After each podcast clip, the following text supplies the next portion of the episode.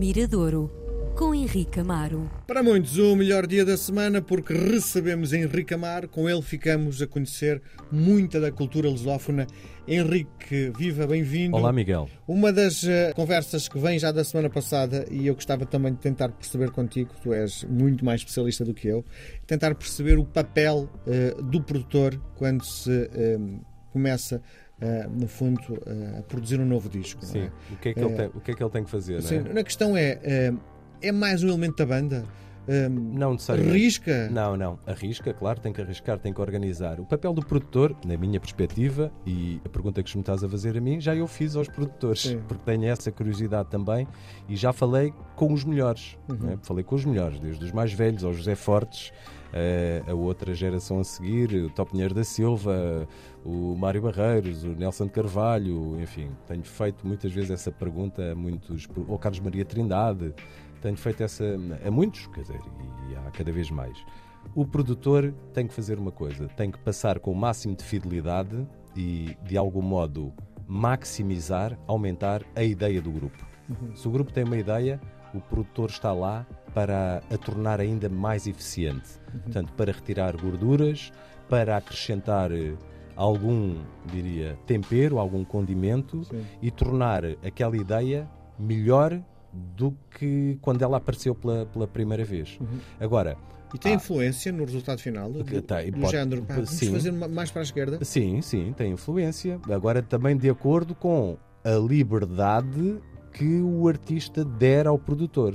Se, colo- eh, se é total, então o outro vai assinar a produção. O produtor vai assinar a produção.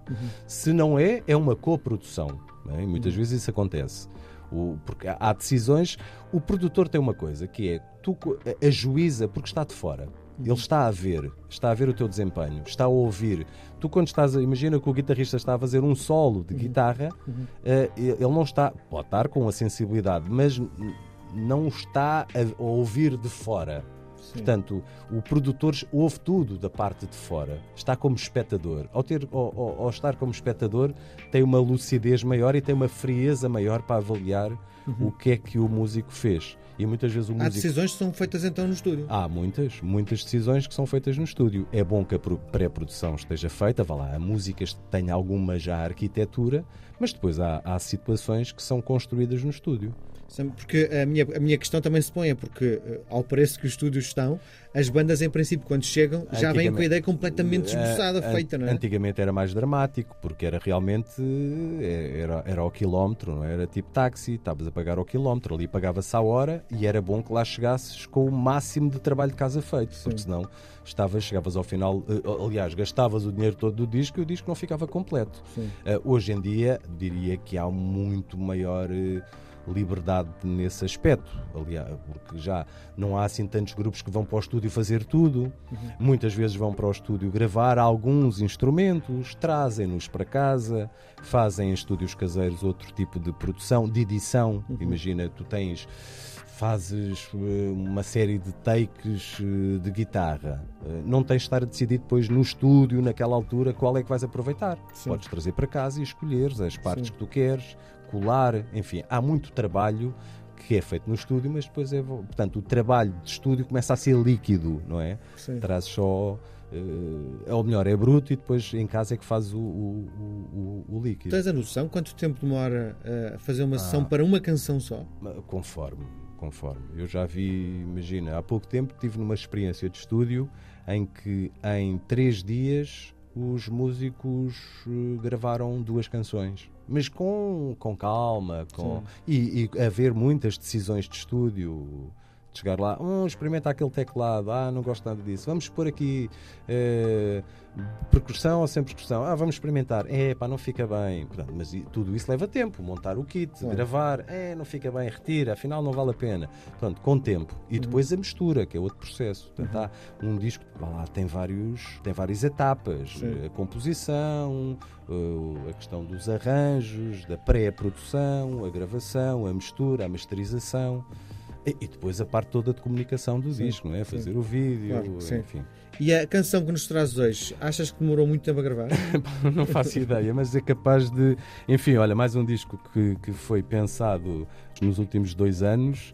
Eh, é um músico muito, diria, versátil, é multi-instrumentista. Ele chama-se Tiago Vilhena.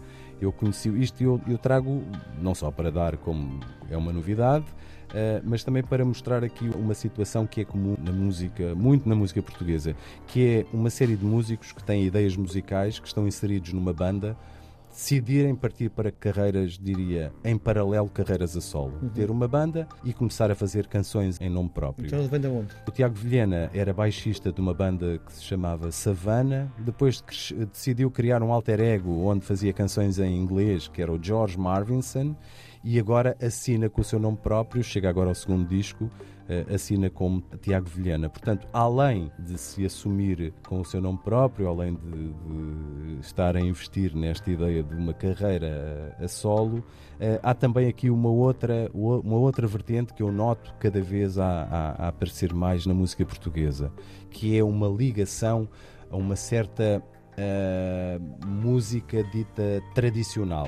Isto é, agarrar na música tradicional Raiz, e, e- e incorporá-la num- numa vertente de música, de canção pop. Sim. Houve pessoas, houve bandas que o conseguiram fazer muito bem ao longo dos tempos Sim. e nos últimos tempos, dois grandes nomes, os de Olinda, conseguem-no e o- os Diabo na Cruz também, eletrificando, também o, o conseguiram. Sim. Portanto, trazer elementos de. Ah, e olha Mas lá atrás, sonoridade mais rural. os é? sitiados, os sitiados também o fizeram. Sim. É, Às vezes é quando tu vais em busca de eu quero fazer aqui um tipo de canção pop hum, onde a ideia de, da Portugalidade está Sim. evidente. Então há, há esse recurso a ires então ouvir algum, algum, algum tipo de música tradicional. Nos primórdios dos Heróis do Mar, isso era eh, visível em algumas canções. Nas instrumentações, não Sim. necessariamente. Na forma de interpretar. Não, pois, Sim. tu tinhas lá um acordeão, tu tinhas, mas depois a musicalidade era outra coisa. Uhum. Eu acho que uma das coisas que os Heróis do Mar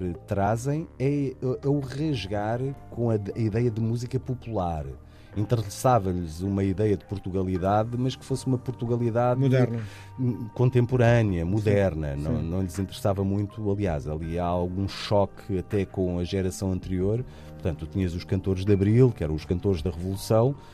Quando se dá o 25 de Abril, tornam-se os cantores eh, Do regime. do regime, não Sim, é? sim. Isto entre, sem, sem eles terem perdido a conotação crítica, Claro. mas passam a ser cantores do regime.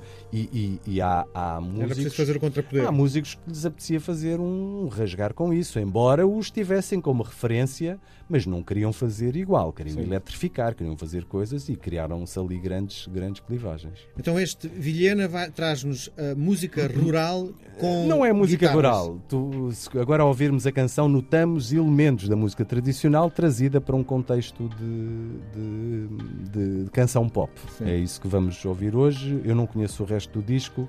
O Não Posso Ter Nada é o primeiro single do segundo disco do Tiago Vilhena, hoje no Mirador. Uso cavacas para pôr